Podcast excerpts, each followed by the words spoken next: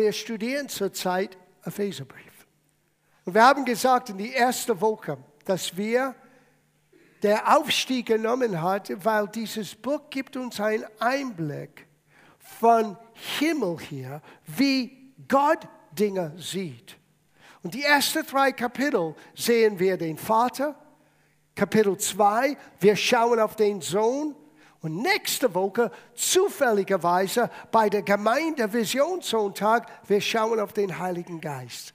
Weil durch den Geist Gottes wird die Gemeinde gebaut.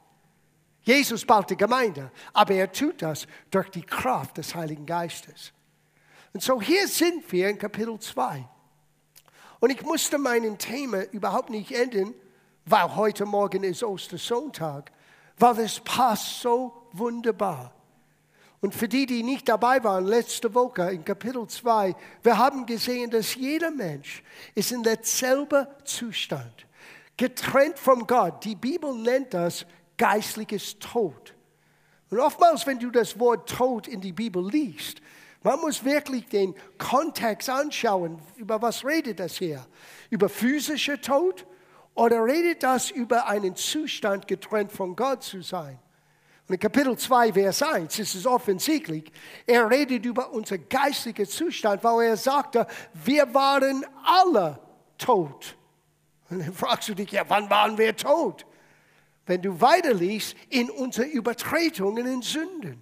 Sieh, dieser Zustand, getrennt von Gott vom Herzen, das ist, was Adam passierte, als er Hochverrat begonnen hat. Es war kein kleiner Fehler, es war Hochverrat. Und er als unser erster Vater dieses Hochverrat begonnen hat, wir sind alle mit ihm in dieser selbe geistliche Schicksal gelandet, getrennt von Gott. Und Gott sandte sein Wort. Gott hat sogar Israel als Nation hervorgebracht hat, um uns Menschen zu sagen, ich habe einen Plan. Ich sehe euer Elend. Ich sehe, wie es euch geht. Juden und Nichtjuden was die Bibel nennt Heiden. Das sind wir, die nicht jüdisch geboren sind, nicht aus dem Bund Abrahams gekommen sind. Wir sind vom Bibel hier, von dem Neuen Testament hier Heiden genannt. Barbaren, ja, aus Bavaria. Und all das, was es bedeutet, ist, wir waren nicht und konnten nicht zu der Familie Israel gehören. Wir waren nicht von den Samen Abrahams geboren. Aber es gab eine Same Abrahams, der war der Besondere. Geboren nicht von einem Mensch, von einer Jungfrau. Gott selber kam zu uns. Es heißt, das Wort wurde Fleisch und wohnte unter uns. Das Wort, das alles erschaffen hat. Das ganze Universum steht und ist zustande gekommen durch das Wort. Und ohne ihn war gar nichts geschaffen, hat Johannes gesagt. Und dann lebte das Wort unter uns, Gott der Sohn, Jesus Christus. Und er kam nicht nur uns den Vater zu zeigen. Nein, nein, nein. Das ist was Ostern und was Karfreitag bedeutet. Wir müssen begreifen, wozu ist Jesus gestorben? Das ist die große Frage. Wenn Menschen zum ersten Mal hören das Evangelium, die erste Frage ist, warum musste Jesus sterben? Und es ist genau um diesen einen Grund. Kapitel 2, Vers 1, Epheserbrief vom letzten Woche. Wir waren tot. Gott hatte kein Problem, wir hatten das Problem. Wir waren getrennt von Gott und wir hatten keine Möglichkeit aus unserer eigenen Wirken, unserer eigenen Frömmigkeit, unserer eigenen Geistlichkeit einen Weg selber zurückzufinden zu Gott. Und Gott hat unser Elend gesehen und er sandte seinen Sohn. Now, da beginnen wir in Vers 11, weil wir haben von Vers 1 bis 10 letzte Woche gelesen. Ich werde das nicht wiederholen. Wir steigen weiter in Vers 11. Und ich habe dieses Überschrift für mich aufgeschrieben. Vergesse niemals. Now, lass mich im Vorfeld sagen, wir leben nicht in der Vergangenheit.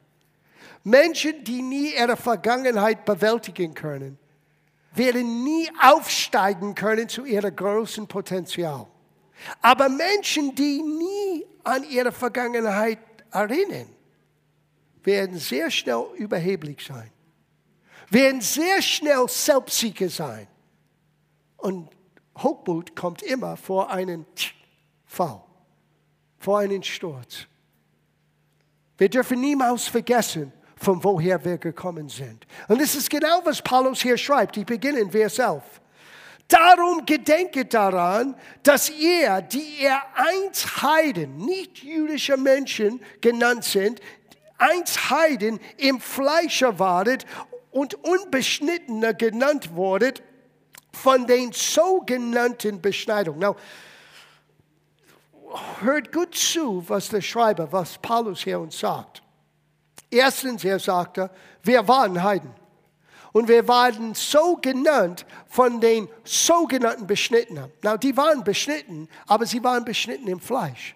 Und diese Beschneidung im Fleisch, für die, die vielleicht nicht so vertraut sind mit dem Alten Testament, der Beschneidung war Gottes Versiegelung, könnte man sagen, Zeichen, dass Gott einen Abmachung, einen Vertrag ein Deal mit Abraham abgeschlossen hat. Später wurde sein Name verändert und er wurde Abraham, Vater vieler Völker genannt.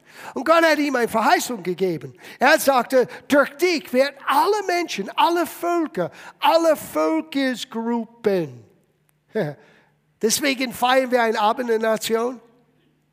Weil wir haben so viele unterschiedliche Nationen in dieser Gemeinde. Ich finde das wunderschön. Wir haben so viele verschiedene Hintergründe und Kulturen, aber wir haben eins gemeinsam. Wir sind jetzt Bürger des Himmels. Na, da gehe ein bisschen zu schnell jetzt.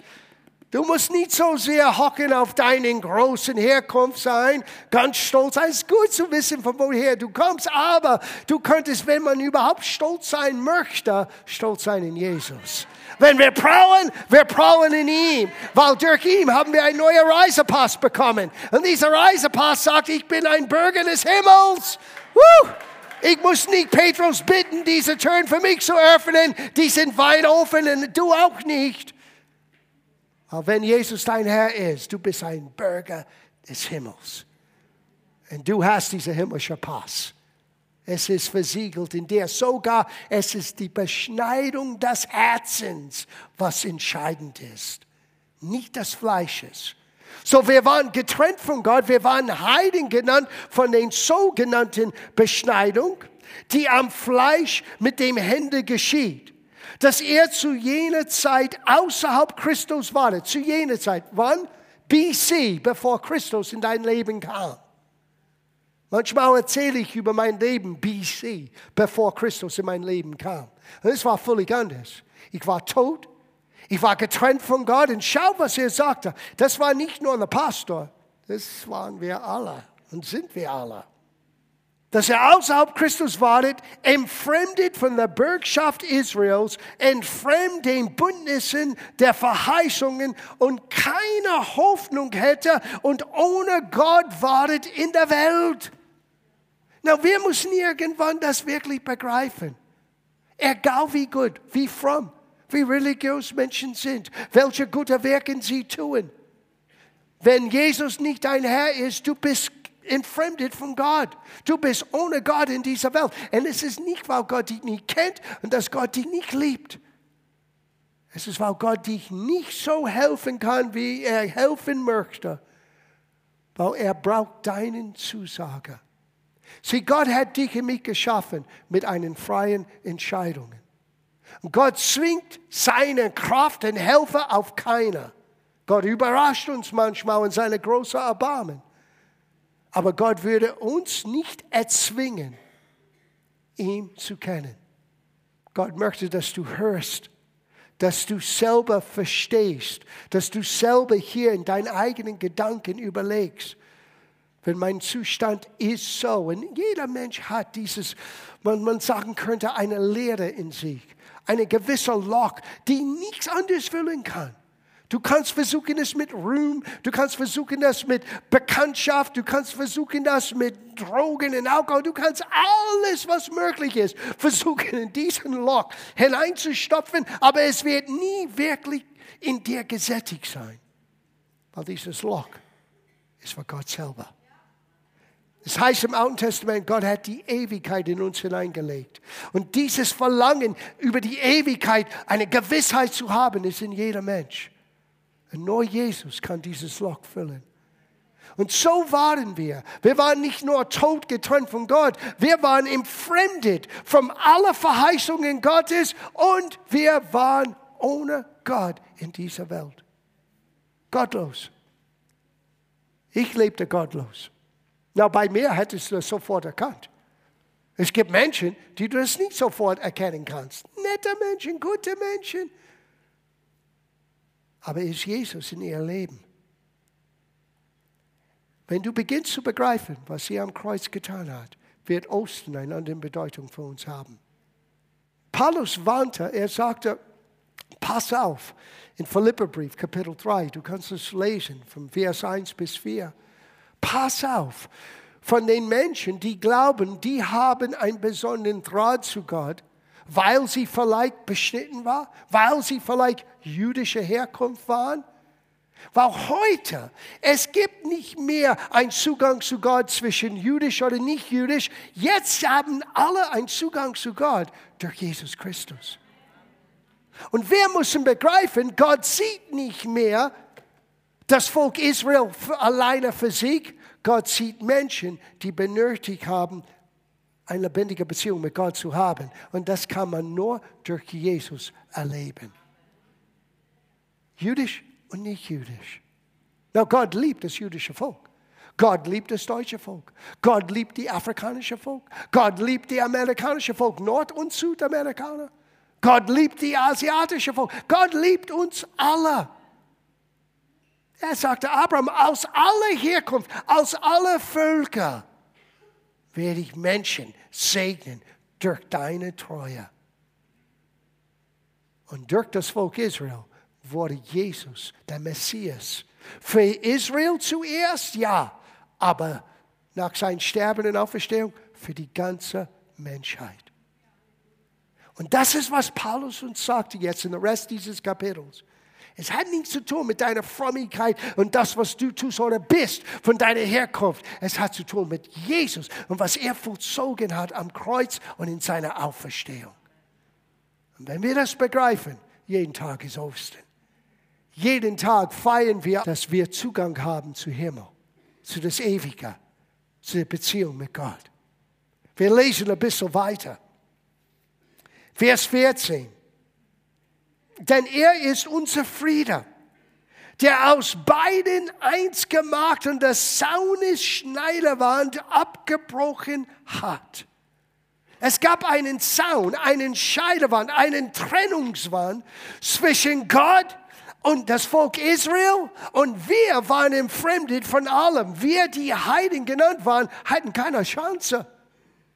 Lass mich erzählen ein bisschen über diesen Scheidewand, dieser Vorhang, wie es heißt im Alten Testament. Es gab einen Tempel in Israel zu jener Zeit. Und es gab den äußeren Bereich, wo Leute reinkamen. Es gab den inneren Bereich, wo die Priester den Opfergaben von dem Volk gesammelt hat und Opfer vor Gott brachte. Aber es gab einen allerheiligen Ort, Allerheiligtum. Und dort könnte nur ein Mann hineintreten, der hohe Priest, einmal im Jahr mit ganz strenger Vorschriften, weil da wohnte die Gegenwart Gottes. Und wenn der hohe Priester nicht ganz richtig und ganz genau nach dem Gesetz in den Allerheiligtum hineinging, ist er gestorben. War ein Mensch ohne Gottes Helfer ist nicht fähig, in seiner eigenen Gerechtigkeit vor Gott zu stehen. Sogar so, der hohe Priester hat ein Seil gebunden an seinen, seinen Bein. Und falls, weil niemand könnte reingehen, wenn er umfällt, so die konnten ihn rausziehen, falls er etwas Falsches getan hatte, weil so heilig und so furchterregend ist unser Gott. Na, wir müssen uns nicht fürchten vor Gott, aber wir dürfen die Ehrfurcht vor Gott nie verlieren. Wir sind alle herzlich eingeladen, vor Gott zu kommen durch Jesus, aber wir dürfen nie vergessen, mit wem wir zu tun haben. Er ist der allerhöchste Gott. Keiner ist wie er. Und hier, er sagte zu uns, es gab diesen Scheidewand Diese Trennung zwischen den Menschen und Gott. Darf ich das vorlesen aus den Evangelien? In Matthäus Kapitel 27, Vers 50. Aus Jesus aber schrie abermals mit lauter Stimme und gab den Geist auf. Siehe, der Vorhang im Tempel riss entzwei von oben bis unten. Now, dieser Vorhang war riesig hoch und riesig dick. Es war kein dünnen Blatt vom Stoff. Und es riss von oben nach unten. Das war ein Zeichen. Gott sagte, jetzt bin ich raus. Jetzt kann ich unter den Menschen wirken. Jetzt kann ich alle Völker verändern. Warum? Weil der Preis wurde bezahlt. Jesus am Kreuz. Sein Sterben, sein Opfer, sein Blut. Für uns vergossen. Hat dieser Wand die uns vom Gott fernhält, aber auch uns Heiden getrennt hatte von dem jüdischen Volk mit ihren Verheißungen und ihrem Bund mit Gott. Die hatten Zugang zu Gottes Verheißung, wer nicht. Und jetzt plötzlich Gott sagte, es ist eine neue Zeit angebrochen. Das nennt man Gnade, unverdiente Gunst, unverdiente Liebe Gottes, die zu jedem Mensch kommen kann, wenn wir bereit sind zu hören und zu sagen, ja Herr, ich möchte dich kennen. Gott riss diese Scheidewand, er riss dieser, dieser Vorhang von oben nach unten. Und dieser Zaun wurde niedergerissen. Komm, wir lesen den Satz zu Ende in Epheserbrief nochmal. Er sagte in Vers 14 nochmal, und der Saunis Scheidewand abgebrochen hat, indem er in seinem Fleisch die Feindschaft, das Gesetz der Gebote in Satzungen abtat. Man könnte das lesen und sagen, das Gesetz war unser Feind, ja, nicht, weil das Gesetz war falsch oder, oder böse. Es ist, weil wir unfähig waren. Jude oder nicht Jude. Wir waren nicht fähig, richtig immer alles perfekt zu machen. Und wenn du glaubst, dass du so gut bist, well, gut, dass du in die Gemeinde bist heute Morgen. So gut bist du nicht. So gut bist du nicht. Sorry. Ich möchte niemands Ego kaputt machen, aber nimm die zehn Gebote weil das ist hier beinhaltet. Und versuche die zehn Gebote völlig perfekt auszuleben für einen Tag. Und dann reden wir nochmal. Du schwer? Du schwer? Eigentlich unmöglich. Und deswegen war es für uns ein riesiges Problem, weil es war für uns wie ein Spiegel, der uns immer sagte, unfähig, unfähig, unfähig, fehlhaft, fehlhaft, fehlhaft. Und das alles, was er getan hat, ist den Menschen frustrierter, weil er konnte nicht wirklich Gott nahen aus seinen eigenen Werken. Und dann kommt Jesus. Woo! Dann kommt Jesus, streckte seine Hand aus und sagte, wer an mich glaubt, auch wenn er stirbt, wird er für ewig leben. Wow. Lesen weiter und so die zwei in ihm selbst zu einem neuen Menschen zu schaffen. Habt ihr das gehört? Heute, es gibt kein jüdisch oder nicht jüdisch mehr.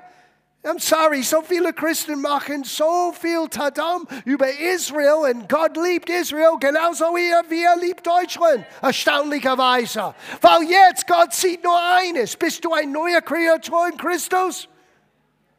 Wir können vieles von das jüdische Brauchtum lernen, yes, Schatten und wie Gott dies und jenes und alles meint. Aber ehrlich gesagt, das bringt dir nicht einen, einen kleinen Schritt näher zu Gott. Paulus hat gesagt, ich war in meiner Familie der Erste von den Ersten. Ich war vorbildlich Pharisäer. Niemand war mir gleich. Und was war das für mich? Alles absolut Unrat.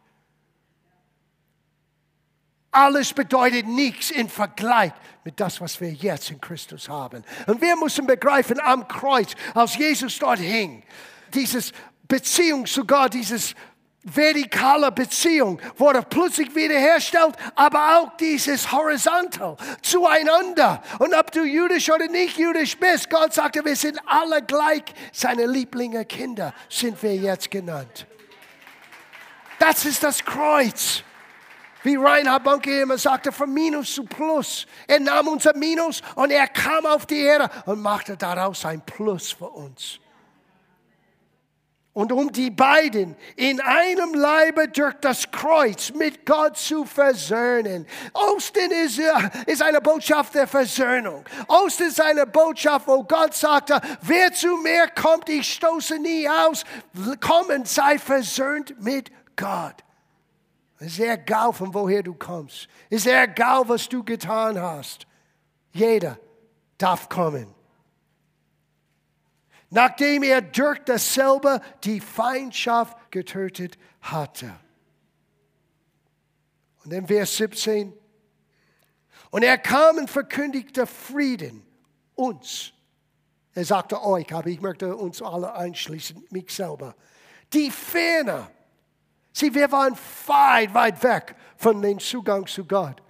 Wir konnten nicht nach Israel gehen. Wir konnten nicht in den Tempel gehen. Wir hatten keinen Zugang zu den Verheißungen Abrahams.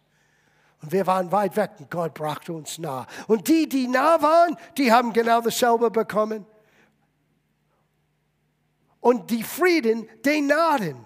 Denn durch ihn haben wir beide haben wir beide, habt ihr es gehört? Haben wir beide den Zutritt zum Vater in einem Geist. So seid ihr nicht mehr Fremdlinge oder Gäste. Du bist kein Gastarbeiter mehr. Jemand hat mir eingesagt, John, vergesse nicht, du bist nur ein Gastarbeiter hier. Ich mag ein Gastarbeiter hier sein, aber dort bin ich ein Bürger. Amen. Ich habe den richtigen Pass. Und Herz heißt er für uns, sondern Mitbürger, den Heiligen und Gottes Hausgenossen. Das ist die Auferstehung.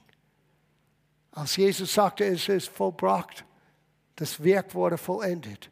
Drei Tage, drei Nächte musste er in Gottes Hand vertraut werden, musste er leiden für dich und für mich mit das, was wir hätten zauen müssen, aber nie zauen könnten. Und ich sage dir, das Neue Testament sagt uns, dass wenn der Feind dieser Welt, der Fürst in der Luft herrscht, hätte er gewusst, was würde passieren durch das Kreuz in die Auferstehung, er hätte Jesus nie gekreuzigt. Du musst dich fragen, was bewirkte in Menschen, dass sie an einem Tag sagen, Hosiana, Gott ist jetzt mit uns, Hosiana, den Sohn Davids, und sieben Tage oder fünf Tage später sagen, kreuzige ihn, kreuzige ihn. Selbe Person, derselbe Menschenmenge. Hinter der Kulisse, Stimmen waren am Schreien, kreuzige ihn. Und die Menschen haben es geschluckt. Aber die haben nicht verstanden. Jesus ist freiwillig dorthin gegangen. Du fragst dich, warum musste Jesus zum Kreuz gehen? Für dich. Du kannst deinen Namen draufschreiben. Ich kann meinen Namen schreiben. Für John. Und als er dort hing, er hat dich und mich erkannt. Epheserbrief hat angefangen mit dieser Aussage. Bevor der Grundlegung dieser Welt hat Gott uns erkannt. Wow. Manchmal wir vergessen, mit wem wir zu tun haben. Wir haben Probleme, zu, daran zu erinnern, was wir heute Morgen für Frühstück gegessen haben. Und Gott hat dich erkannt, bevor es alles begonnen hat. Und nicht nur oberflächlich, er hat dich durch und durch erkannt. Er kennt, was dich Freude gibt. Er kennt, was dich traurig macht. Er kennt dich durch und durch. Und er liebt dich durch und durch. Wir schließen ab. Wir sind jetzt Mitbürger der Heiligen in Gottes Hausgenossen, aufgebaut auf der Grundlage der Apostel und Propheten. Während Jesus Christus selbst der Eckstein ist. Now, wenn du je etwas gebaut hast, wenn du ein Haus gebaut hast, du weißt, der Eckstein ist das Entscheidende von allem. Wenn der Eckstein nicht richtig sitzt, der ganze Haus ist schief.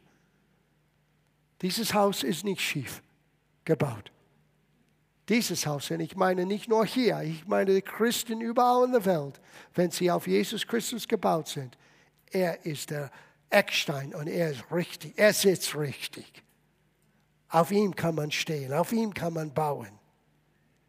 Er ist die Eckstein, in welchem der ganze Bau, deswegen nächste Woche so wichtig, wir, wir sind gemeinsam mitten in einem Bauprojekt. Und ich rede nicht von einem natürlichen Gebäude, ich rede von einer Behausung, die man nicht mit den Augen sehen kann. Wenn ihr glaubt, dass ich spinne, lesen wir das zu Ende. in welcher der ganze Bau zusammengefügt wächst zu einem heiligen Tempel im Herrn, in welchen auch ihr und mir, wir zusammen miterbaut werden zu einem Behausung Gottes im Geist. Du fragst dich ja, was ist die Gemeinde, was ist die Kirche? That's it. Es ist die Versammlung von Menschen, die an Jesus Christus glauben. Ob es zwei oder drei oder ob es 3000 oder 30.000. Wo Jesus der Herr ist, wo Menschen bekennen ihn als Herr, baut Gott einen Zuhause, eine Behausung Gottes. Vielleicht habt ihr das gemerkt heute Morgen. Man spürt etwas, wenn wir preisen Gott. Man denkt, ah, ist die Musik so schön oder ist das Gesang so schön? Es mag alles gut und schön sein, aber das ist nicht, was dein Herz berührt. Es ist Gott, der sagt, ich bin hier. Der ist Gott, der dich auf deinem Herzen klopfen kann und sagen, ich bin real. Ich kenne dich. Du bist nicht zufällig an diesem Ort heute Morgen. Und ich habe dich lieb. Und wisst ihr, Gott möchte aus dir ein Teil dieser Behausung Gottes machen. In einer anderen Stelle es heißt, wir sind alle lebendige Steine in dieser Behausung Gottes. Jeder hat seinen Platz. Jeder hat seine Gabe. Jeder hat das, was nur er tun kann. Du bist Gott so wichtig. Für uns, die Jesus Christus kennen, du musst es hören. Du bist Gott so wichtig. Und niemand kann dich ersetzen in dieser Behausung. Und für den einen oder den anderen, die hier vielleicht ist heute Morgen, weil jemand hat dich mitgeschleppt oder vielleicht du dachtest, ja, ich werde jetzt Ostern gehen in die Kirche mit Familie oder Freunden. Gott spricht dich direkt an heute Morgen. Du bist gemeint. Es gibt einen Platz für dich in Gottes Behausung. Und Gott möchte dich vertraut machen mit den Verheißungen, mit dem Bündnis Gottes, die begonnen hat mit Abraham, vollendet wurde in Christus und jetzt für dich ist gültig. Er möchte aus dir ein Miterbe Christi machen. Das heißt, alles, was Christus bekommen hat in seiner Auferstehung als Erstgeborenen unter viele Geschwister, möchte Gott dir anvertrauen. Deswegen ist die Bibel so wichtig für uns hier. Weil die Bibel lehrt uns, zeigt uns, was wir jetzt sind, was wir jetzt haben, was wir alles sein können wegen Jesus. Na, ich möchte jetzt beten. Und ganz spezifisch, weil wir werden das Abend miteinander feiern. Und äh, Mike hat mir gestern Abend ein SMS geschickt. Ich habe ihm keine Antwort gegeben, aber das heißt nicht, dass ich das nicht gelesen habe, Mike. Er hat in seinem Studium die Geschichte von Johannes Evangelium gelesen. Und es hat ihn sehr angesprochen. Das ist aus Johannes Kapitel 6. Und Jesus sagte das zu jüdischen Menschen, die zu jener Zeit an ihn glaubten. Und er sagte folgendes, wenn du nicht von meinem Fleisch isst und von meinem Blut trinkt, hast du keinen Anteil an mir. Na, wir hören das und wir sagen, das klingt wie Kannibalismus.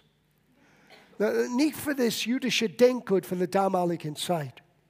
Sieh, in der damaligen Zeit, wenn Menschen einen Bund miteinander abgeschlossen haben, ein Bund war ein altmodisches Wort für einen Vertrag, aber ein sehr tiefgehendes Vertrag.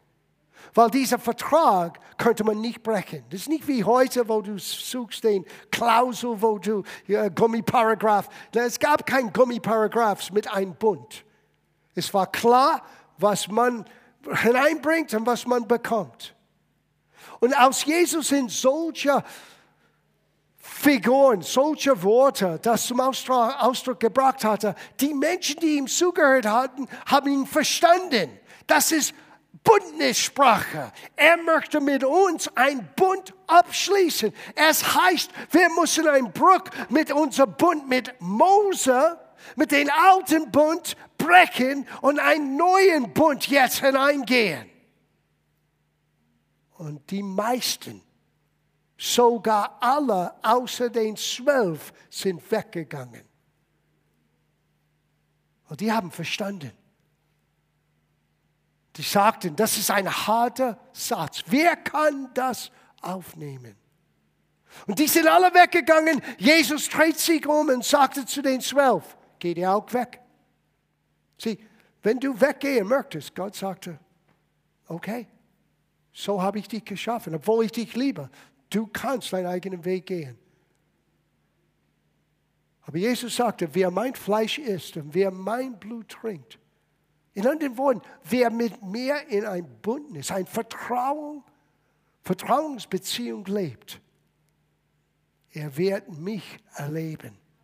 Meine Verheißungen, meine Treue, meine Kraft. Und wenn wir zum Abendmahl kommen, das Brot repräsentiert sein gebrochenen Fleisch. Wenn man liest im Alten Testament, was der Prophet sagte, Jesaja 53, wer könnte so eine Botschaft glauben? Er wurde geschlagen für uns. Durch seine Wunden sind wir heil geworden. Wenn wir nehmen dieses kleine Stück Brot und wir brechen es, wir deklarieren, sein gebrochenen Leib heißt für uns Zugang zu Gottes Helfer in unserer Not. Heilung, Befreiung, Helfer. Wir haben einen Bund mit ihm. Wenn wir kommen zu den Kelk und wir trinken aus diesem kleinen Kelk hier, es, der Saft hier repräsentiert sein Blut. Es heißt in 3. Mose, Leviticus auf Englisch, 3. Mose, Kapitel 17, Vers 1, dass das Leben ist in das Blut.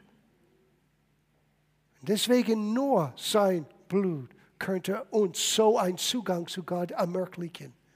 Wir trinken diesen Kelk, weil wir wollen nie vergessen, es hat Gott alles gekostet, damit wir Zugang zu Gottes Helfer haben können. Und deswegen möchte ich jetzt beten, weil das Abendmahl zu feiern ist eine Bekenntnis. Es sagt, ich bekenne mich zu Jesus und für das, was er am Kreuz und in die Auferstehung für mich getan hat. Und ich möchte es deklarieren für die Menschen um mich herum, aber ich deklariere das auch in die unsichtbare Welt, sogar vor Gott. Mein Vertrauen ist in Jesus.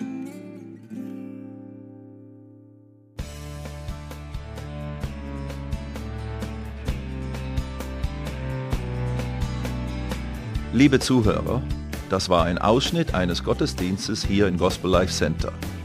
Auf unserer Website www.gospellifecenter.de können Sie die Notizen für diese und andere Predigten nachlesen und sich über die Arbeit vom Gospel Life Center informieren. Wir wünschen Ihnen Gottes Segen.